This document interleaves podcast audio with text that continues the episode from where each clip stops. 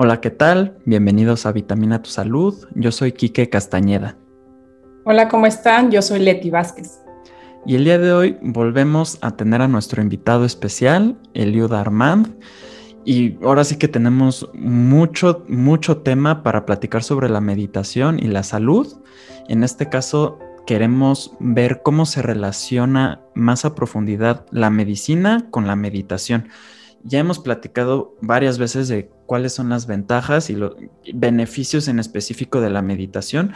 Ahora vamos a platicar un poco sobre los estudios que se han hecho, eh, por qué no hay tantos, tal vez en cuanto a las desventajas, vamos a platicar un poco sobre uno en particular y bueno, los dejo platicar. Eliud, no sé si nos quieras platicar un poquito sobre esto. Hola, Leti, Enrique, qué gusto estar otra vez por aquí. ¿Por dónde empezamos? ¿Quieren, quieren empezar ustedes? Cuéntanos, Eliud, más o menos cómo es una técnica para desarrollar como un coach en meditación, por un lado, porque lo que vamos a hablar el día de hoy es sobre los efectos no agradables de la meditación. No hay mucha información sobre este tipo de efectos este, sobre meditación. Por ejemplo, el hacer mucho ejercicio, la vigorexia es un efecto secundario no agradable ni benéfico para el organismo y lo que hemos visto y lo que hemos leído sobre la meditación siempre son cosas favorables, pero no se habla de la situación no favorable de la meditación. Y lo que le hemos, hemos comentado con Quique, que mucho va de la mano con, con la persona que entrena, la persona que está llevándote a un entrenamiento de meditación. Muchos de estos efectos no placenteros de la meditación tiene que ver con la gente que, que te prepara o que te induce a una, a una parte de la meditación. Gente que no está bien preparada y que por lo tanto te va llevando a sitios no adecuados o te va guiando a un camino por el cual no debes de transitar y que muchos de estos eh, este, efectos secundarios no deseables son a consecuencia de esto, de este estudio que vamos a hablar un poquito más adelante. Es una muy buena pregunta. Esto me, recuerda a una historia. Es la historia de, del más famoso meditador que ha habido en la historia, Siddhartha Gautama, el Buda. Y, precisamente él pasó por todos los extremos en la meditación. Cuando él se hizo samana y, se hizo asceta, eh, llevó su cuerpo a extremos muy grandes y pasaba días y días y días sin comer meditando. Y es cierto que alcanzó estados meditativos muy muy elevados y la historia dice que cuando él estaba meditando muy concentrado en un árbol cerca de un río, apareció un, un barquero y el barquero estaba tocando un instrumento y le estaba enseñando a su discípulo a tocar el instrumento, era un instrumento de cuerda. El barquero le dijo, si tú tensas de demasiado la cuerda, la cuerda se va a romper. Pero si tú la aflojas demasiado, el instrumento no va a sonar. En ese momento, Siddhartha, al escuchar eso en su árbol, se levantó y dejó la vida a Z. En ese momento se dio cuenta que la clave estaba en el camino medio, en no tomar extremos. Y así fue como él alcanzó la iluminación a través del camino medio y es lo que él enseñó después. Menciono esto porque acabas de mencionar el irte al extremo con el ejercicio, ¿no? La vigorexia. Y entonces, por supuesto que cualquier cosa llevada al extremo, cualquier cosa que se polariza, hace daño. Se va a aplicar también a la meditación. Siempre es muy importante tener una conciencia muy clara sobre cómo practicar correctamente. El Buda le llamaba el esfuerzo correcto. Si no, si no estamos meditando de manera correcta, lo que puede pasar es que estamos perdiendo el foco de la meditación. La clave está en escuchar mucho a nuestro cuerpo y estar con un guía que sea lo suficientemente experimentado para decirnos, para, para más bien para abrirnos la perspectiva en base a su experiencia directa, saber cómo llevarnos. Con esto quiero decir que no es para nada peligroso meditar, sin embargo hay muchísimas prácticas y no todas son para cualquiera. Hablando específicamente del estudio que, me mandaron para leer, hacen mucho hincapié en la meditación vipassana. Hay que, hay que destacar que la meditación vipassana específicamente es una práctica de purificación Y esto es muy importante que la gente lo sepa antes de practicar, porque mucha gente, y esta es una de las razones por las que la gente se asusta, mucha gente cree que el hecho de ir a meditar vipassana específicamente o mindfulness, porque también mindfulness viene de vipassana, es para relajarse, para sentirse mejor. Esto es completamente falso. Estas son prácticas de purificación. ¿Qué quiere decir esto? Que muy probablemente durante el proceso de purificación haya una desintoxicación fisiológica corporal. Entonces, en el estudio mencionan que hay gente que empezó a tener pensamientos negativos tras varias semanas de meditación. Pero por supuesto que va a pasar eso. Pero no es que nazcan pensamientos negativos. Esos pensamientos negativos ya estaban dentro de ti, solo que no los habías hecho consciente. Con la práctica de la meditación se desarrolla la awareness, la capacidad de darte cuenta de lo que hay en tu inconsciente y por supuesto que salen a la luz muchas cosas que antes no te dabas cuenta que estaban ahí. Pero con la práctica lo que se busca es la purificación y hay muchos tipos de, podríamos llamarlo reacciones. ojo, toda reacción por la meditación siempre que sea bien llevada es positiva. Les voy a dar tres ejemplos de reacciones. Están las reacciones de materia de desecho, donde luego de un periodo de práctica, cuando estamos buscando purificar, algunas enfermedades no se pueden transformar o eliminar directamente.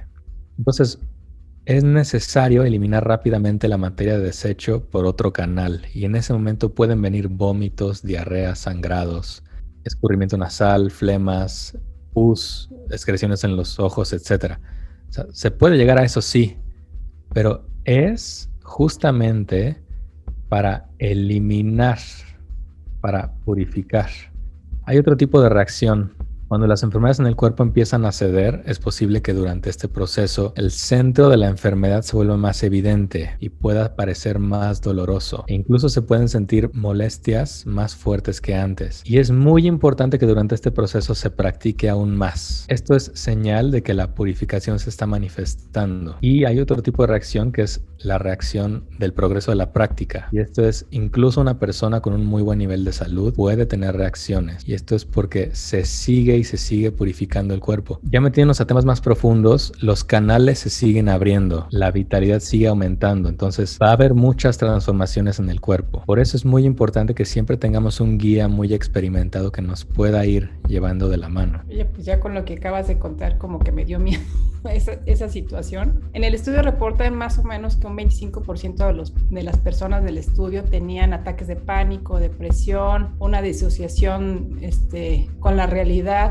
como que no eran ellos, este, como que no tenían ningún sentimiento y un porcentaje de esto este, ven como implicación la religión. ¿Tú crees que sea una traba esto de la religión? Todas las meditaciones tienen, bueno, no todas, pero siempre hay que buscar que las meditaciones sean universales. Antes, yo, yo diría que antes de, de aprender a, a, ser católico, budista, taoísta, lo que sea, hay que aprender a ser humano y eso es lo que a donde apunta la meditación. Vuelvo a lo mismo. Si una persona tiene una psicopatología, yo no recomiendo la meditación. Y con psicopatología me refiero a una psicopatología grave. No la recomiendo porque a veces la mente no está preparada para afrontar situaciones que ya están dentro de nosotros. Por ejemplo, con la práctica de la meditación vamos desarrollando más awareness, más conciencia sobre nosotros mismos. Y esto nos lleva a darnos cuenta lo que hay dentro del iceberg de nosotros. Imagínate una persona que vivió un abuso sexual de niña y lo bloqueó y no lo sabe. Y entonces a través de la práctica lo que va ocurriendo es que se va destapando lo que hay dentro de nosotros y nos vamos dando cuenta. Se vuelve muy evidente nuestra autobiografía. Cuando la persona tiene una enfermedad psicopatológica puede tener una reacción muy intensa y si no hay un guía ahí que la pueda canalizar o un psicoterapeuta puede ser muy violenta la reacción. Pero esto solo pasa con personas que tienen ya psicopatología vuelvo a lo mismo. Si las personas están sanas, el proceso de la práctica te va abriendo de tal manera que siempre estás preparado para lo que estás viendo. Vuelvo a lo mismo. La práctica de la meditación busca una purificación y la purificación no tiene por qué ser placentera. Por eso cuando nosotros buscamos meditar nada más para sentirnos bien o para relajarnos, estamos practicando por encimita. Es como, es como tengo un dolor de cabeza y me tomo una aspirina, pero quizá la, la causa de mi dolor de cabeza es que mi hígado puede estar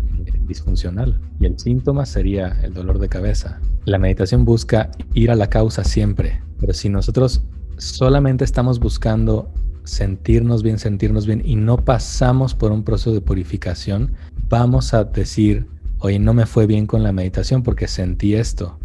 Bueno, eso ya estaba dentro de ti. Lo que está pasando es que te estás purificando. Entonces, aquellas personas que, por ejemplo, tienen esquizofrenia o una depresión severa, ¿no les recomiendas este tipo de prácticas? O sea, específicamente las que vienen en el artículo, que es Mindfulness y Vipassana, no no están listos todavía. Pero hay otro tipo de prácticas que pueden funcionarles. Hay prácticas basadas solamente en el cuerpo, como el yoga, como el tai chi, el qigong, que les pueden ayudar más. Por eso hay distintos tipos de meditaciones para distintos perfiles. Siempre hay que ver cuál es el perfil de la persona antes de decirle que haga esto o aquello. ¿Cómo las personas podrían hacer este tipo de situaciones de decir, eh, yo prefiero el yoga o yo prefiero el mindfulness o el vipassana, cómo elegir un, guía adecuado. Hay que ir con una persona muy experimentada en el tema, que tenga, que tenga bastante capacidad para, para leer bien al estudiante y, y, ayudarle a descubrir lo que necesita. Hay, hay muchísimas opciones. O sea, lo que diría es, busca a un profesional, explícale cuál es tu situación y a partir de ahí platica y ve descubriendo qué necesitas. Es que una pregunta muy general que va a cambiar según cada persona y no hay una manera realmente correcta de, elegir un guía, la verdad. Siempre, siempre llega el maestro perfecto para la situación en la que te encuentras, el maestro correcto por alguna razón. Yo le preguntaba a un terapeuta este, sobre, no es como muy conocido este, este, este tipo de efectos secundarios en el mindfulness, de hecho no hay mucho escrito, pero le preguntaba que si eh, este tipo de, de, estilo de vida o, incluso, por ejemplo, en otro tipo de, de, curar con energía y todo eso, que más adelante podemos hablar de eso, eh, implicaba que se tenían ciertas como alteraciones en la persona, ciertas visiones o ciertas eh, alucinaciones que podían llegar a presentar y que esto era debido a, este, que a lo mejor la formación de la persona como, por ejemplo, un católico tiene ciertas este, creencias que ya se, se implantaron en la persona y que ciertas situaciones son malas o pueden desarrollar energías eh, negativas por un lado. Entonces, Em, los católicos en general o la, gente que es religiosa, independientemente de la religión que se llegue a tener, pueden tener ciertos miedos y estos miedos como reflejarlos, ¿no? Como proyectarlos eh, cuando empiezan este tipo de meditaciones, este tipo de prácticas. Hay que decir que, siempre va a haber prácticas diferentes para cada persona que, que funcionan a unos y otros no a otros. ¿Qué entendemos por experiencia no placentera? O sea, lo que la mayoría de la gente imagina como experiencia no placentera es, oye, me dio miedo, oye, sentí calor, sentí este, mucha ira o sentí mucha tristeza o lo que sea. ¿Y qué ocurre? Que no quieren sentir eso. El hecho de generar resistencia a lo que está surgiendo es como si reprimieran lo que ya está surgiendo a la luz de la conciencia. Y el hecho de reprimirlo es lo que les duele. Vuelvo a lo mismo, la práctica de la meditación busca sanar desde la raíz, busca purificar. Y esa purificación no tiene por qué ser placentera. Hay tres tipos de sensaciones, agradables, desagradables y neutras. La práctica te enseña a aceptar la realidad del momento presente. Eso hace que te hagas amigo de tu miedo. Surge el miedo, lo haces consciente y te permites sentirlo. Y no reaccionas ante él, no luchas contra él. En ese momento el miedo se puede descargar, te purificas. Pero si surge el miedo y tú, no, no, no quiero sentir esto, no, no, no, ahí es cuando está, viene, viene la represión y la lucha y es que yo no quería sentir esto y, lo empecé a sentir, pues sí, surge para que lo puedas soltar, pero tú no lo quieres soltar. Tú estás reprimiendo, luchando, aguantándote. Por eso es muy importante que cuando tomen un curso de meditación, uno, realmente eh, que, vaya a, lo profundo, sepan, uno vas ahí a estar cómodo, no vas ahí a sentirte bien, no vas a ir ahí a relajarte, vas a purificarte, vas a tocar tu sombra y te vas a reconciliar con ella. No vas a ir a decir, uh, me relajé, qué padre. No. Vas a ir a tocar tu sombra y te vas a reconciliar con ella. Las personas que relatan, no es que eh, viví esto y no me gustó esta experiencia, es porque te resististe a ella.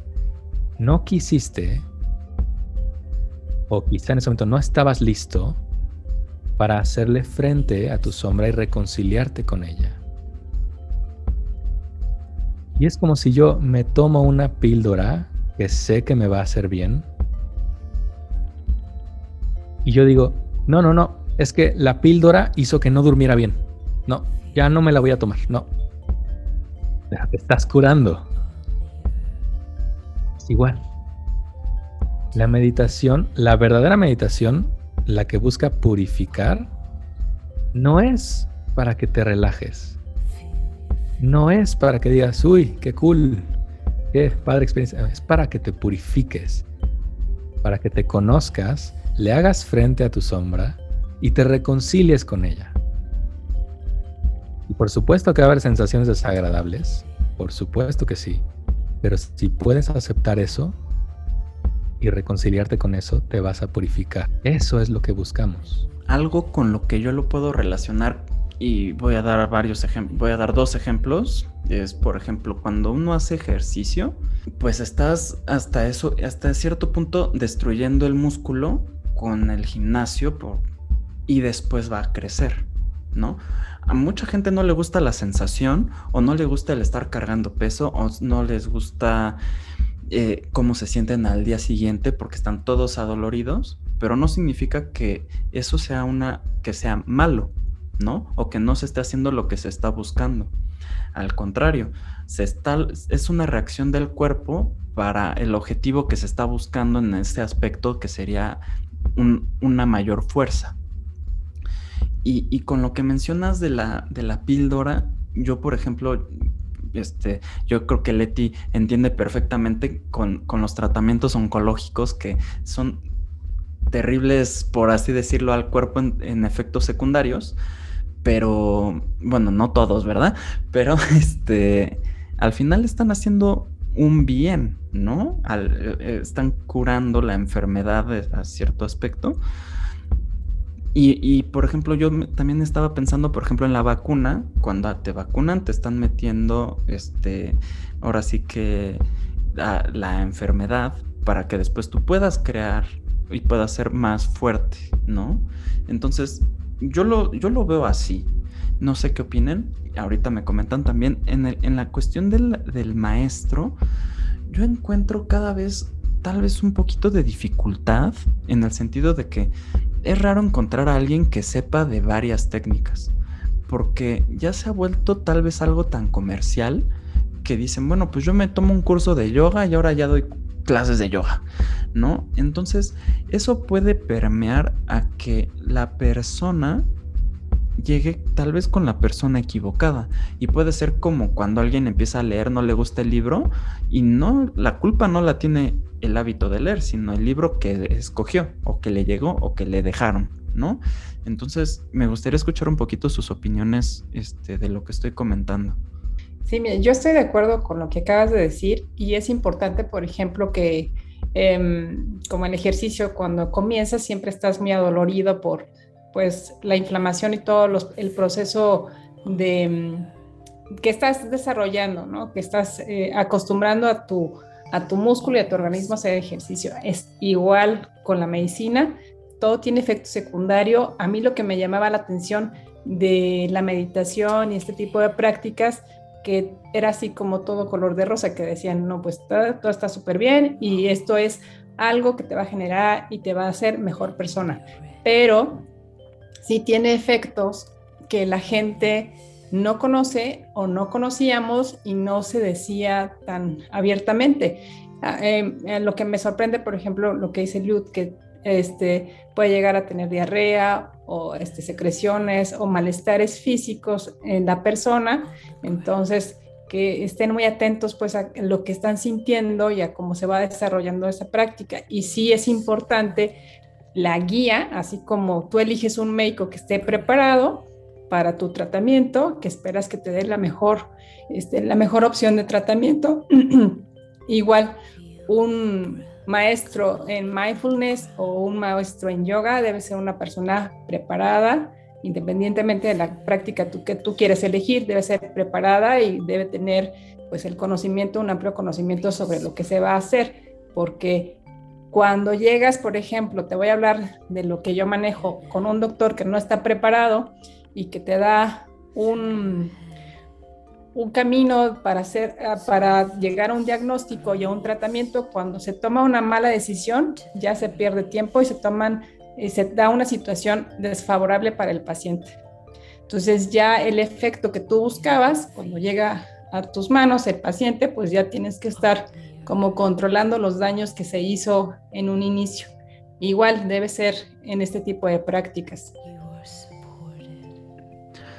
Yo, yo puedo hablar de mi propia experiencia, ahorita Luis nos va a, iluminar un poquito más, pero cuando uno está meditando, a veces pasa como, por ejemplo, si estás en el trabajo y entonces te llega el estrés y entonces por, por la misma reacción del cuerpo, pues a veces puede sentir colitis, ¿no? Por ejemplo, en la meditación uno está, como dice Liud, enfrentando a su sombra, enfrentando su pasado, salen, salen situaciones, ¿no? Habrá gente que haya tenido una vida con, otras experiencias más fuertes y por eso salen ese tipo de, eventos desde mi punto de vista. No sé, Liud, si, si yo estoy en lo correcto o pudieras corregirme, si no. He meditado por más de 21 años. Han sido mucho más de 10.000 horas. Y lo que te puedo decir es, meditar no es para sentirte bien. Meditar es para sanar. Meditación, meditar es para purificarte, para conocerte en lo más profundo. Y conocerte en lo más profundo implica voltear a ver tu sombra. Eh, si nosotros tenemos expectativas, y esto aquí es donde influye mucho esta, este marketing que se le ha dado a la, meditación, o este, ya como le llaman ahora el positivismo tóxico, ¿no? Eh, influye mucho porque te dicen, no, te vas a sentir increíble y... Pues sí, te vas a sentir increíble una vez que te hayas purificado. Y sí, de hecho, todos los verdaderos maestros, los, los, verdaderos maestros de meditación, saben que hay que pasar por un proceso de incomodidad. En últimas palabras, lo que dicen es morir antes de morir para descubrir que no hay muerte. Para que pueda morir el yo separado o el ego, hay que pasar por un proceso que no va a ser nada placentero. Pero una vez que lo haces, las recompensas son inimaginables. Pero incluso este proceso de purificación puede llegar a ser bellísimo. ¿Por qué? Porque te reconcilias con tus emociones. Normalmente como sociedad estamos acostumbrados a no quiero llorar, no quiero tener miedo, no quiero enojarme, no quiero sentir. Y con la práctica empiezas a reeducarte ¿eh?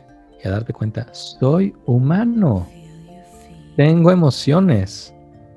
¿Por qué voy a tener que rechazar lo que siento? ¿Por qué voy a rechazar mi tristeza o mi ira o mis miedos? Me reconcilio con ellos. Y hay mucha belleza ahí en aprender a reconciliarte contigo no tiene por qué ser unpleasant, como decía en el artículo, sino puede llegar a ser muy hermoso siempre y cuando así lo quieras. Y el guía tiene la responsabilidad de decirte, oye, vas a pasar por aquí, yo ya pasé por ahí, y yo voy a estar acompañándote ahí. Vas a pasar por esta etapa y aquí lo que hay que hacer es suéltate, no te resistas al miedo, no luches. Y yo te acompaño y ser muy empático. Es un, es un proceso, literalmente es como si se hiciera una operación a la psique humana. Una operación para sacar la contaminación, por así decirlo. Pero un porcentaje de, estas personas que entran en este tipo de prácticas, pues por los efectos no placenteros que van a presentar, van a dejarlo. Van a decir, muchas veces porque no se les avisa que, que va, van a pasar por eso. Correcto, lo van a dejar, van a decir, esto, esto está mal, yo mejor me voy a tomar terapia. O sea, yo como psicoterapeuta te lo digo, en la, en la terapia es igual. Vas a sentir miedo en la terapia, vas a sentir tristeza, te vas a enojar y te vas a dejar sentirlo y lo vas a descargar o expresar o o canalizar, o, sea, también es igual. Y el psicoterapeuta también tiene que avisarle al cliente o al paciente, oye, va a suceder esto, de esto va la terapia. Es igual. Sí, es igual, pero el terapeuta y te va a guiar. Y muchas de las veces las prácticas que se hacen de mindfulness o de meditación son este, prácticas con un grupo grande de personas y los van guiando, entrecomillado, o lo hacen en línea y, este, y a lo mejor empiezan a hacerlo como más frecuente y cuando empiezan a tener este tipo de sensaciones o de efectos secundarios no placenteros, entonces dicen, ya hasta aquí llegué. Y quiero que se me quite esta sensación de desolación, de tristeza, de enojo, de, de, miedo. Sí, por eso es muy importante como guías decir, vas a pasar por aquí y luego por acá y va a pasar esto, que yo ya lo pasé. Es muy importante que sí se les diga a la gente, oye, específicamente con esta técnica va a haber un proceso de purificación. También, si solamente vas a meditar 10, 15 minutos al día, no pasa nada. O sea, no da para, para, para que surjan situaciones que no se puedan... Eh, sostener, o sea, para nada. Si te vas a un curso de 10 días en silencio, ahí sí hay que informar, oye, no vienes a estar cómodo aquí, te aviso que te vas a enfrentar a ti, a tu sombra y, y, se van a ver cosas. ¿Estás preparado para esto? Hay un lugar donde ha ido Enrique también, para que tú puedas ir a ese lugar 10 días en silencio a meditar. Se te pregunta, oye, van a pasar estas cosas, ¿estás listo? O sea, seguro que quieres hacer esto y se te pregunta varias veces. Después se te pregunta, oye, ¿tienes alguna enfermedad mental? ¿Tienes alguna psicopatología? ¿Tomas algún eh, fármaco? Y si lo tomas o si tienes alguna enfermedad mental, no te aceptan porque no estás listo. También te preguntan, oye, ¿has tomado, tomas drogas? ¿Tomas sustancias intoxicantes? Si sí las tomas, no puedes hacer un curso así, no te lo dejan hacer. Es responsabilidad de los guías informar. En este curso específicamente, vienes a purificar, no vienes a hacer un viaje para relajarte. Pero si solamente vas a estar meditando en tu casa media hora, 15 minutos, 20 minutos, que una meditación guiada, que un yoga, que un así, no, no se preocupen, no, no van a tener reacciones. O sea, es que no da, se requiere de, la suficiente cantidad de presencia para acceder al inconsciente de manera tan profunda y que surjan estas reacciones. Y siempre se tienen que dar en un ambiente muy contenido, donde si te avisen, oye, va a pasar esto, ¿estás preparado? ¿Estás seguro? ¿Estás listo? Tú firmas de consentimiento, sí. Sí estoy listo para voltear a ver, pero siempre se avisa y es con el consentimiento del, del practicante. Es una gran responsabilidad. Entonces, eh, aquellas personas que tienen alguna enfermedad mental, por ejemplo, una mm, eh, depresión severa o que tienen esquizofrenia o que usan algún este, psicotrópico, por ejemplo, marihuana o X droga, ellos no, es recomendable que lo, que lo hagan. Eh, específicamente una experiencia tan grande como meditar 10 días en silencio seguidos, no lo recomiendo. Pero Mira, hay más, hay, hay, más opciones. Eh, yo recomiendo mucho prácticas complementarias, además de, de, la medicina alópata, ir al psiquiatra, etcétera. Recomiendo mucho prácticas eh, complementarias que pueden ayudar. Por ejemplo, está la acupuntura, que, que puede, puede ayudar bastante en estos procesos. Pero cuando la persona no tiene la suficiente claridad mental, no es momento de meditar.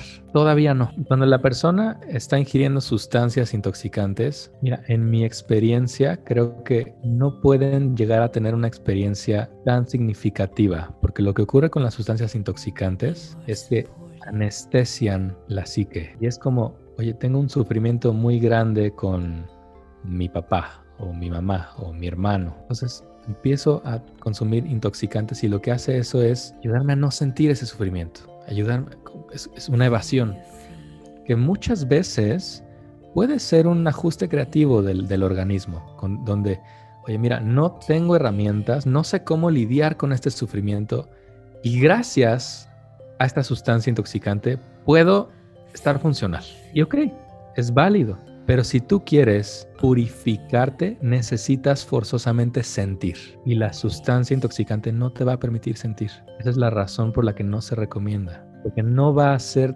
tan palpable. Porque no te estás permitiendo sentir. Sin embargo, puede, puede ayudar un poco. Ha habido casos de, de gente que gracias a la meditación pudo dejar los intoxicantes. Y conozco varios, de hecho, que gracias a la meditación pudieron dejar sus adicciones. Pero influyó mucho que tuvieron un muy buen guía también. Les pudo decir, mira, haz esto por aquí, por acá, y te acompaño, y aquí estoy contigo, y eso ayuda bastante también. Y ya que lo acabas de mencionar, ¿cómo reconocemos a un buen guía? ¿O cómo sabemos que esa persona está preparada? Voy a ser muy fiel a, a, mi experiencia, el maestro siempre aparece cuando el alumno está preparado. Es que, es que no hay de otra. Hay ciertas pautas para reconocer a un buen guía, que es, número uno, como ya es una persona con mucha experiencia en la meditación, tú te vas a dar cuenta que ya realmente tiene experiencia porque la persona se va volviendo muy sencilla, muy simple. No tiene necesidad de estar presumiendo ni demostrarle nada a nadie. Se va volviendo muy simple, muy sencilla. Otra cosa que puedes notar es que son, son, personas eh, muy transparentes, muy auténticas. Em, suelen tener corazones muy bondadosos, pero no, no, quieren probarle a nadie que tienen un corazón bondadoso. O sea, se les, se les nota en, su, en su forma de ser. Tienden mucho a... Bueno, tienen que tener una preparación. Yo recomiendo que, tengan una preparación eh, no solo práctica, sino también teórica. Mira, he conocido meditadores sumamente buenos que no forzosamente son académicos, que no forzosamente han estudiado una carrera y son muy buenos y excelentes guías. Sin embargo, aunque no tengan una carrera, se la pasan leyendo, se la pasan informándose más y más y más y tienen una, genuina búsqueda de conocimiento tienes que ver cómo es su manera de hablar y va más como hacia el servicio o va más hacia quiero fans, reconozcanme, quiero vender. Ahí te puedes dar cuenta. Ojo, no está mal cobrar, de hecho es parte de, pero tú tienes que ver el cómo se hace y desde dónde. Eh, puede, ser muy fina la diferencia está en cómo es la actitud que tiene al enseñar. ¿Está como queriendo mostrarte algo o queriendo aparentar algo o es transparente, auténtico, genuino? Esas son pautas, pero vuelvo a lo mismo, siempre aparece el maestro cuando estás preparado. Me, me decía un maestro, grandes egos atraen siempre a grandes egos, siempre. Y cuando el maestro, perdón, cuando el alumno está preparado, aparece el maestro exactamente como lo necesitas en ese momento. Y si en ese momento tienes muchísimo ego y te aparece un maestro con muchísimo ego y no te das cuenta, por algo estuvo ahí, algo seguro aprendiste y después te vas a dar cuenta y vas a ir con otros y así, así es el proceso.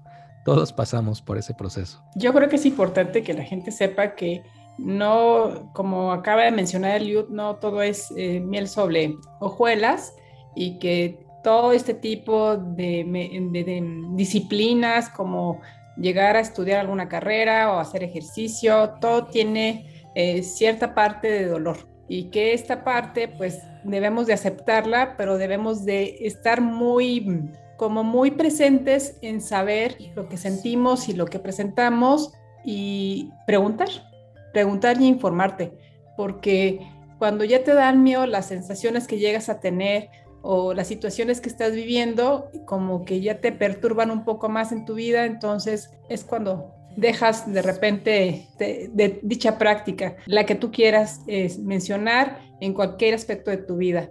Entonces yo creo que eso es muy importante nada más. Sí, muy importante lo que dices, Leti. Eh, como, es como empiezo a hacer ejercicio, voy al gimnasio y después me quejo porque me duelen los músculos. Digo, no, no, ya no quiero, no, no, no, no, porque, pues porque me duele, o sea, ya no se vale. Que pasa mucho.